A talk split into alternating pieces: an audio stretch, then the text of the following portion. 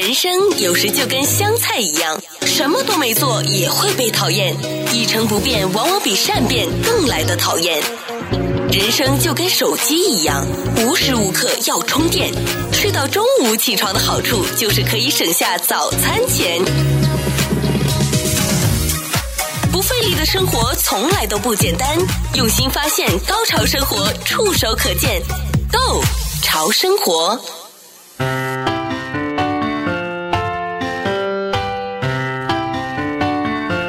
好了，欢迎收听《够潮生活》，我是小伟，我是菲儿。好了，那我们今天这个节目呢，因为是要准备迎接这个二零二二年了，嗯，呃，我们就是要有一些可能比较应时的话题哈，所以今天这个话题呢，菲儿还刚才跟我说，他没有想到，你你怎么会对这个话题有兴趣？对。因为我在我的印象里，你是不相信科不是啊？这不叫科学，就是你不相信这些，就是啊，这也其实是科学。你不能随便跟我贴标签呢、啊！我是一个那么愚昧、不相信科学的人。啊，就是你是不相信这些算命啊什么这些，你相信自己的人。就说我就说，怎么在这种节骨眼上，你突然想要。聊这个话题，而且你知道吗？我就觉得你这最近三期你神了。就我刚想到画挂历，你就要讲挂历。然后我上次刚要讲什么，你有失业的那个，对不对？对对对对对。嗯嗯、啊，我刚想到说这个失业率啊什么的，你就要讲这个失业。然后现在呢，我刚看完这个老高与小莫的这个讲阿南德的预言，你竟然就要告诉我你要讲阿南德这个神童，而且你觉得他还蛮神的，因为他最近很红啊。嗯所以，如果你他红了好久了吧？我觉得最近我已经对他都有点腻了。我觉得他的红呢，就完全没有引起像我这种对于像类似于占星学占卜的呃、嗯、呃不相信的人。嗯，那因为他。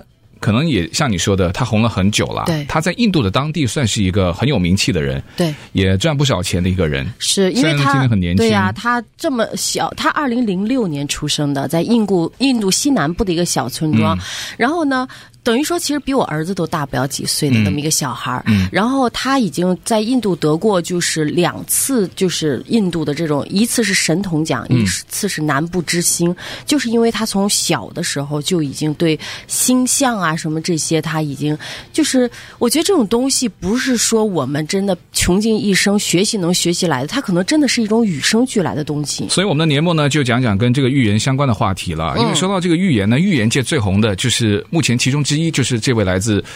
印度的阿南德，那阿南德呢，号称叫印度神童，是。非常的年轻啊，今年十五岁嘛，那所以他的这个年纪也像你刚刚说的拿奖，在预言界能够拿奖的也不多。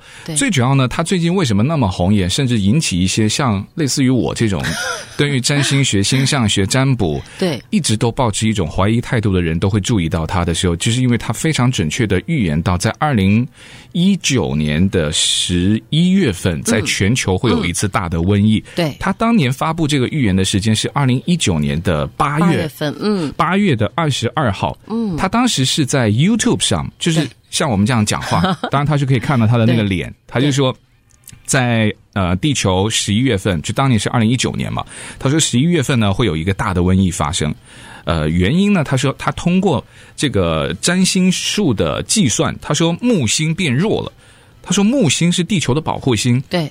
反正他通过他自己算的这个演算法，那他就预测到当年的十一月份，在全球就发生一次非常大的瘟疫。对，那事实证明了十一月份就开始出现了新冠嘛，嗯嗯，那一直就延续到现在，所以我就觉得哇哦，他能够那么准确，然后预测是什么时间点，然后那个时间点发生的一些事情，对，就不像是普通算命就跟你说，可能。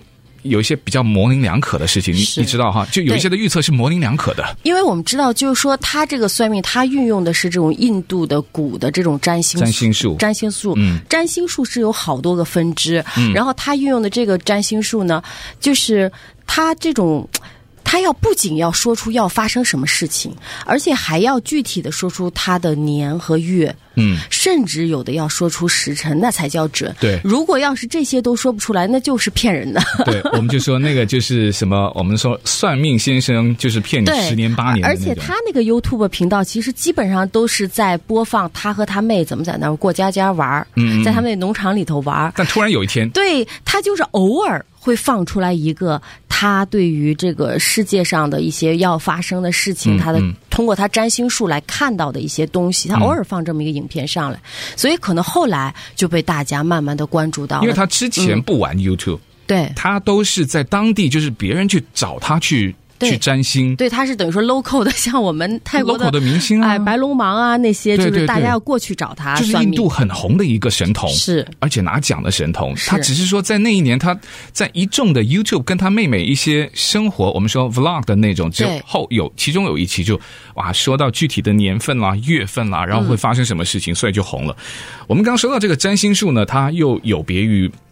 我之前一直都保持有怀疑态度的，包括什么占卜，就是普通的占卜，对，你就都觉得那个是 怎么说都对，对，那是算命的，就骗人的玩意儿，对，对不对？还有一些什么呃星象学，就是纯星象学，它又不太一样，所以我就特别去找一下资料，就说占星术是什么东西？嗯，哎，占星术呢，它其实是用天体的运动，还有天体的相对位置，然后呢去预测人事，还有在我们这个。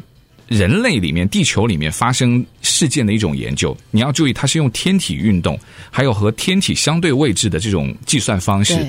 呃，它的理论基础就是说，因为我们人是生活在宇宙，如如果你不相信宇宙的话，那我就觉得就没有办法说了。那你要如果相信哦，我们是在宇宙当中，对吧？嗯。那所以宇宙当中天体的运动，还有它们天体之间的相对位置，嗯，它肯定会影响到我们嘛。当然。所以它就会用这个基础去作为。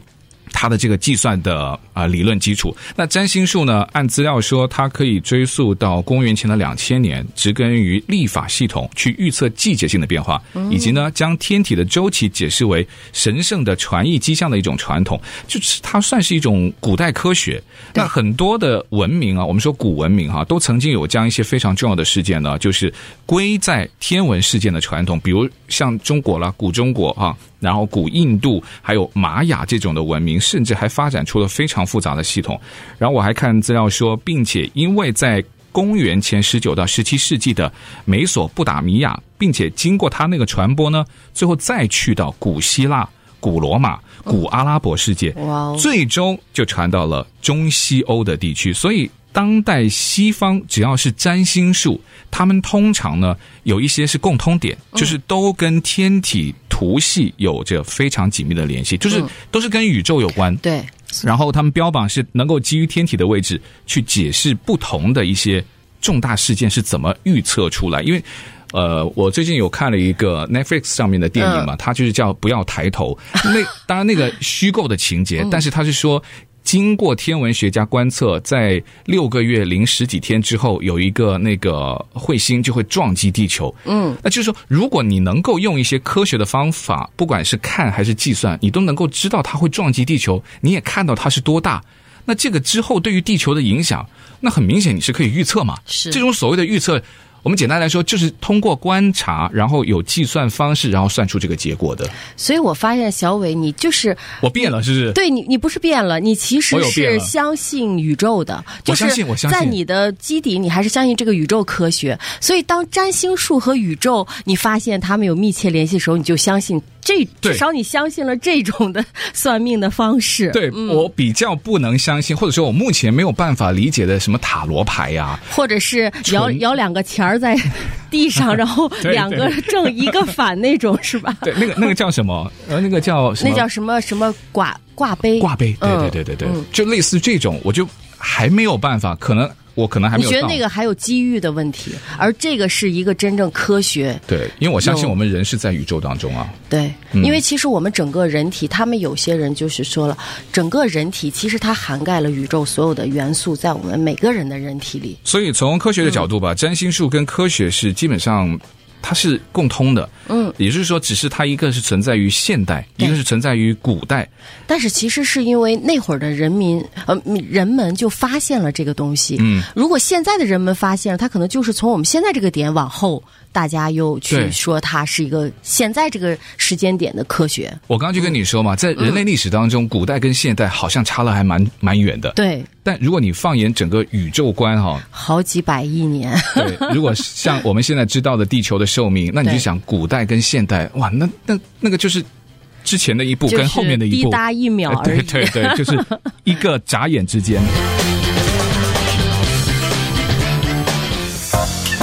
不费力的生活从来都不简单，用心发现，高潮生活触手可见 Go 潮生活。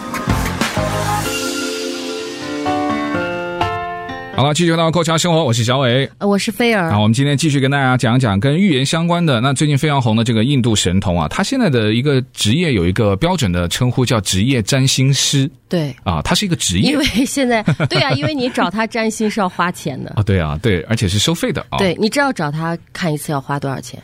就一百几十吧，二百美金，现在涨到二百美金了。嗯，哇哦，所以其实。对于印度来说，这已经是大多数人的半个月的工资。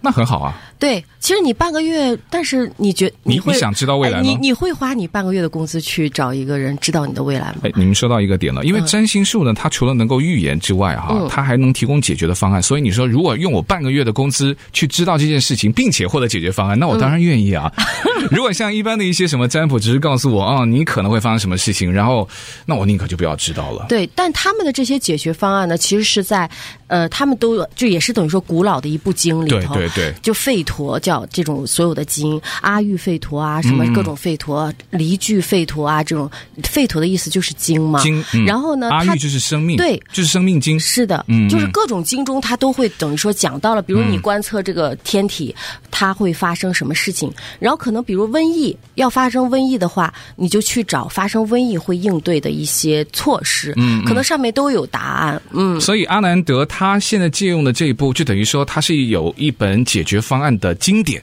对，那本的经典呢，是来自于，因为占星术呢流派非常的多，是，但他这部是应该是古印度的占星术，嗯，这本占星术它的这部典籍呢，已经超过五千年的历史了，对，所以五千年前哦，大家就已经知道未来可能会发生什么样的问题，并且提供解决方案，而且五千年的，只能说五千年前的人，他有着和你一样的焦虑。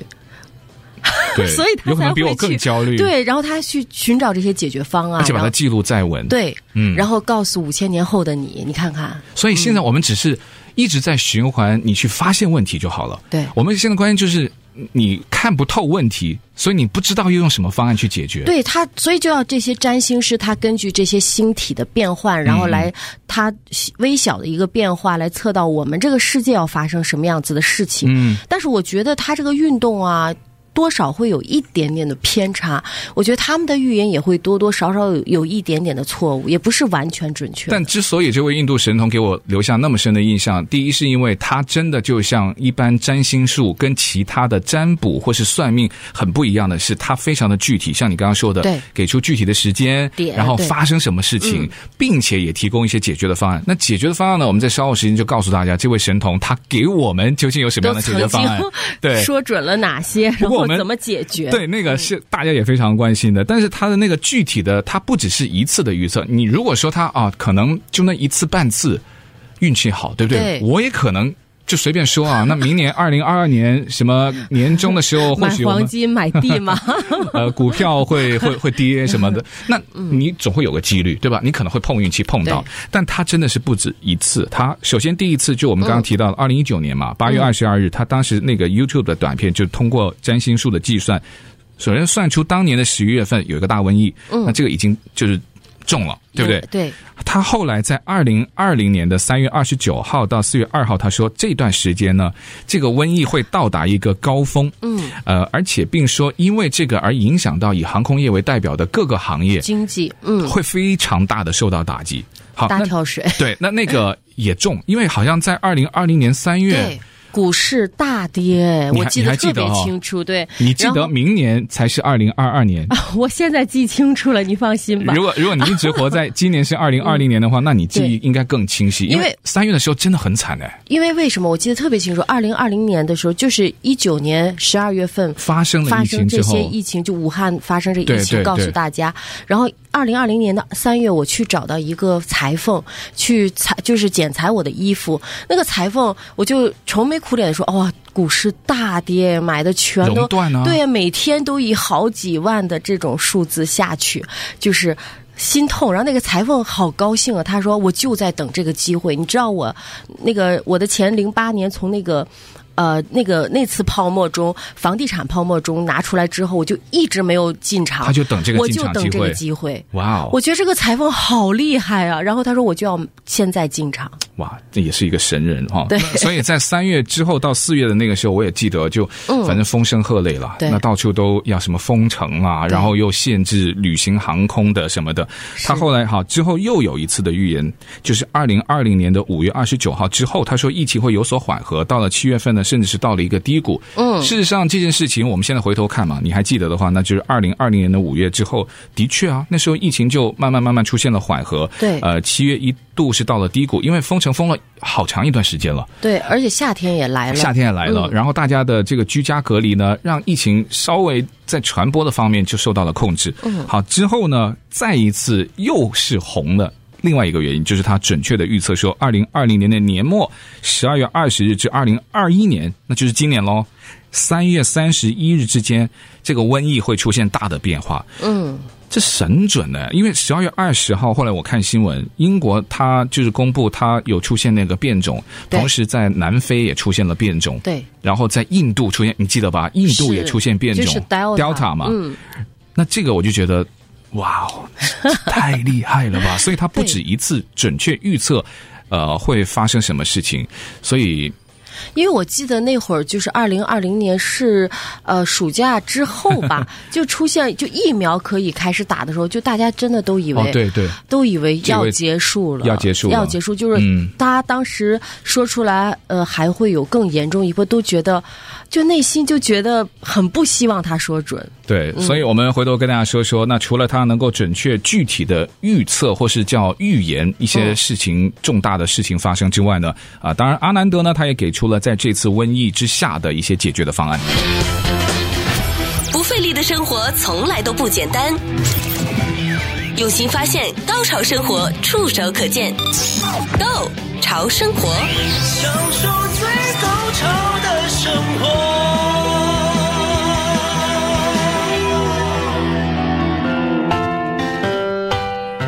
继续到过桥生活，那我们刚刚说了，这个印度神童阿南德啊，他除了准确预测到会发生什么重大的事件之外呢，当然他也要提供解决的方案。这个方案就是来自于五千多年前的古印度占星术里面所提供的方案。哎，那个时候也会有这个相关，像什么呃，他其中提到要什么多吃有机蔬菜。对，那个时候有有机蔬菜吗？我觉得他所谓的有机蔬菜，我也能理解他。嗯，他可能就是想说我们。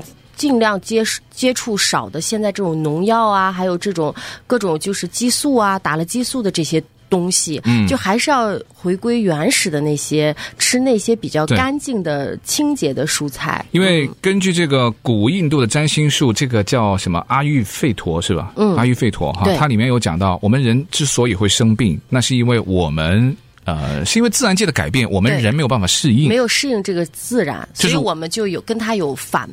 就是有背有背背道而驰，哎，背道的地方。那所以“以不变应万变”这句话是有对。有有误的，是的，对不对？啊、呃，你的意思说我要应该随着他去以变治它的万变，对，对？如果按照阿育经里面说，人生病就是因为人和自然不协调所。嗯造成的嘛，嗯、那就是说，当环境改变的时候，我们人没有做出改变，我们人体内就会产生一种毒素，对，于是你就会病。对，所以按照古印度的这个占星术里面说，它的解决方案就是要通过瑜伽来把这个毒给释放出来，排排毒。排毒。嗯，那当然，你排毒的方式不只是瑜伽，但古印度的占星术说的就是用瑜伽，因为他们比较推崇就是瑜伽嘛，这种调整呼吸，嗯、然后缓慢的运动，嗯，微微出汗，可能能令自己更加的容易排毒。而且你知道吗？很多时候就人啊，不能。太快的运动是为什么？因为我跟你讲，就是要调整自己的心脏，越慢，心脏跳得越慢，其实你的寿命越长。嗯，你看乌龟什么的 都寿命很长，是啊，是啊。就是，但是你又不能太剧烈运动，嗯，你又不能不运动，又不能在那块完全像猪一样不运动，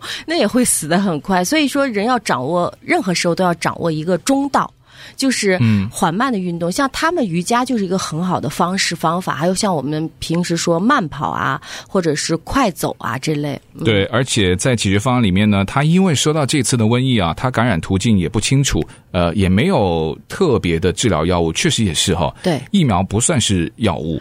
不算是终结，呃、因为现在看出来了，它变化很快。嗯、所以他提到的解决方案呢，包括最根本的一个原则就是提高个人的免疫能力，力然后具体能做到的包括保证睡眠啦，嗯，然后适度的锻炼啦。我们刚好提到多吃有机的蔬菜啦。呃，他也提到什么姜黄，一种对姜黄这种东西，其实我觉得他说的没有错。为什么？其实这个病就是这个 COVID-19 这个本身这个病，它如果这个病毒进入到我们体内，它是会让我们的血管，它附着在我们血管上，会让血管变呃变细，嗯，就是血液流通不畅，是让人我们人会变冷。很容易感觉到很冷，嗯，所以呢，多吃点这个姜黄，它是可以，可能可以，就是比较让自己的让这个血管啊热起来啊，或者软软化它，可能，嗯，因为它算是一种入药的，跟跟我们吃姜不太一样，对，它不是真正的姜，它是姜黄姜。姜黄我知道大量存在在印度的咖喱里面，对，它它其中的一种成分就是姜黄，所以印度人特别。特别健康，而且他们的癌症好像特别少。还有一点，他提到要保持良好的心态，嗯、这个是我们觉得每个人。你现在就可以做。对，我一进来，你你不是就说吗？哎呀，感觉到好好无望啊！这新的一年好绝望，就你就是很悲观的样子。我就跟你讲说，是不是这几这几天下雨有点抑郁了？对我，我其实是不太喜欢下雨了。当当然天气会影响心情，嗯、对。可是我们是认为更远的，你可能就觉得这场抗疫之战远远没有到结束。是、呃，保持良好的心态是非常的重要。但他提到这个有机呢，其实我们也之前。有聊过一集是关于这个丑时，你记得吧？有机是一个无奈了，因为现在你想想，我们人也不是有机啊，我们人都要打疫苗，我已经很脏了。你不就是透过人为的方式去改变我们的身体环境吗？是的，对不对？我们人都不有机，所以你就放松心态，既来之则安之。如果真来了，就按照这些方法，喝点姜黄或者怎么样去把它应对过去。如果没来，就好好的过每一天。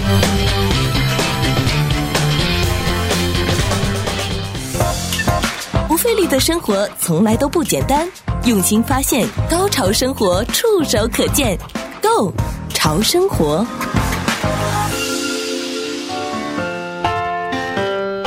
继续回到购桥生活，我是小伟，我是菲儿。好了，那这个嗯，阿南德啊，阿南德红了以后，我们就看到他有很多的预测都非常的准确了，但你刚刚应该要提醒一下我。不至于让我的压力那么大，嗯，就他还有一个关于这个瘟疫的预测嘛，对，他那个瘟疫的预测是说到什么时候会瘟疫会结束？但是我刚才有跟你讲说，这个阿南德他也有预测，因为你一来就说感觉这个疫情遥遥无期嘛，然后就觉得很无望的样子，嗯，我就告诉你，哎，阿南德有预测到他这个疫情什么时候我们可以从这个疫情中摆脱，他是用的这个词，嗯，就其实。你也不好说，他的意思是这个疫情就结束了，还是我们就与它共存了？或者说，你可以这样解释：摆脱的意思就是说，它不再成为疫情，对，可是它这个病毒还在。对，然后但是我们已经很好的可以掌握它、应对它了，可能也是一种摆脱。嗯、那他就是预测到是二零二三年的四月份，他根据关心，但是。我觉得你，你你是恨不得你觉得对我没有帮助吗？你恨不得下周就结束？你觉得还是太遥远了？我觉得真的有点够了。就是二零一九年，对对，如果按阿南德他的预测，也确实就是在二零一九年的十一月份，对，首先在地球开始爆发，然后到现在。几月几号了？二零二一年十二月三十号了。对，我们其实当时都很希望它能就像 SARS 一样，就突然一下消失了。但是其实他们那会儿说 SARS 之所以会突然一下消失，好像也是因为星体它的这个变化，它就到该消那个点该消失了。所以我们可能这个点该消失就还没有到。然后现在等于说变。就是变种到 Omicron 的话，现在好像是这个特别容易传染。嗯，然后美国现在又是一个新的新高，这样子。对对，就在接下来可能一月一月中一月底的时候吧，那那个反正数字会听起来会更加的恐怖。对，呃，另外还有一个阿南德的预测，就是说他当时跟经济学家的预测呢是有一些些相左的。他主要就是关于经济方面的预测。嗯，因为他当时预测二零二一年的经济，就是在二零二零年的时候预测二零二一年的经济。那他认为会比二零二零年会更加的糟糕，嗯、但是经济学家在二零二零年的预测是因为二零二零年年末不是有疫苗了嘛？对，他就呃经济学家的预测就是一片看好了，就觉得二零二一年的经济呢一定会比二零二零年更好的。但事实也证明二零二一年的经济没有很好。呃，它呃，在有些方面还是不错的，嗯。但在整体方面，对整体方面通膨啊很厉害，这。所以二零二一年它的这个算法的基础就是说是木星跟土星相对的位置，它本来就是一个不好的位置，所以他看到的，他预测到的就跟经济学家是完全不一样的。嗯，呃，疫苗他也认为不会解决。这个瘟疫的问题，他一直说这个疫苗其实不是最终的解决办法，因为他认为疫苗是一个人工的干预啊，有别于自然的免疫，所以就是还是有别于那个人，因为跟自然没有能够做到调和，嗯嗯，所以他不会解决。我觉得他对他可能因为他。用的是这种古印度的占星术，所以他可能崇尚的还是这种古法，要通过我们自身来解决这个问题。对对，就是增强自身的免疫力，用什么方式来增强？他说了一一些方式，我们刚才有提到嘛？对，他还有提到一个，他在这个解决方案里面呢，这个我相信是在那个五千多年的占星书里面没有提到的。那好想看那本答案。对啊，哇，那本就是叫什么？对。呃，万事解决之终极答案。但但你首先你要先看到，你要先看懂这个题目，对，因为你，你才能去找那个答案。因为你给你给我答案，我都不知道用在什么地方。是的，对不对，因为你不知道，哎，我这个问题我究竟是哪一个问题？对，我要我要在哪里去找这个密码？哎，不过他提供的这个呢，我绝对相信在里面是没有的，因为他说尽可能要投资土地跟黄金，这个是他在。再一次的预言当中有说过的，呃，他是在啊十六日的时候吧，在这个月啊，这个蛮新的，有 PO 了一个最新的影片，就说全球的疫情呢，未来的半年将会相当的糟糕，呃，Omicron 呢将会继续影响大家的生活，进而导致经济出现问题，所以。他认为黄金、白银还有土地都是一些最好的选择，而且他还说啊，加密货币适合长期的持有跟投资。是不是阿南德自己持了很多这些东西？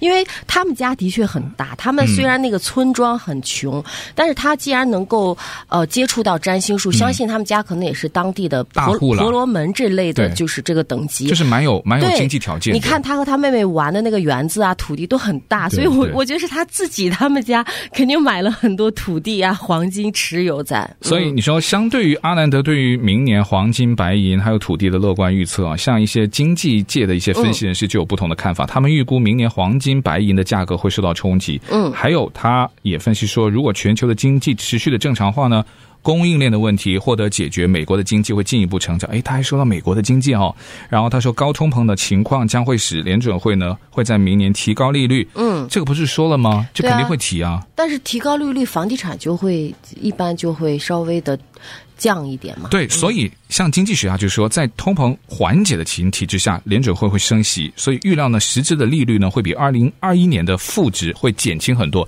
那也就是说，黄金就会处在一个比较低位的环境。他就跟阿南德的预测，就经济学家的预测跟阿南德的预测是相反的。但是我个人觉得，像经济学家，他可能会根据近期的这些走势啊，他分析到明年的这个走势，就他看的都是比较还是比较短期啦。嗯，阿南德可能他看的是一个长远的一大块，因为毕竟黄金啊、土地这些都属于稀缺。资源，嗯，它早晚还是会涨的。我个人觉得，对，就是放 放眼整个地表哈，嗯、那土地跟稀有、稀有的这种矿产，嗯，它一定就是稀有的。是的，土地肯定就是被菲儿占了，那我就没有办法拿了，对不对？理论上是嘛，那个土地它就是有限的啊，嗯，所以他可能只是说，经济学家看的都是眼前长远的拿，长远持有，对对，神啊！啊，不过他也有小错误的地方。他据说他也有在 YouTube 上有、嗯、有去删自己的有些错误的那个出错的影片，有删掉，因为有些人会很关注他嘛，嗯、所以这些都能够被看到。嗯，但是我相信，因为 YouTube 它没有那个暂缓更新的功能，所以它即使说删掉了，但它预测的那个时间，就是发布影片的时间，它不能够延后。是的。就是你不能不能说，它还是有很多很准的。对对，我我不是说我现在看到了二零二零年嘛，对不对？我我再回去说啊，我那个是二零二零年 PO 的，不可以啊，它没有没有暂缓上传的那个功能，还是很厉害了。对，不过你 你不不论是不是阿南德和什么占星术，你一定要相信，相信未来，而且相信我们所有人的命运，在几好 好几百亿年前的那个通古大爆炸，嗯、那个宇宙大爆炸的时候就已经都决定了。而且我更加相信。什么叫地球命运共同体？嗯，就真的没有一个人可以置身事外。嗯，不过因为今年是我们今天这期节目的二零二一年的最后一期了，所以在这边也预祝大家二零二零二零二二年走好运，新年快乐了。嗯，好，那我们也谢谢菲儿分享，也感谢大家收听，我们下次见，拜拜，拜拜。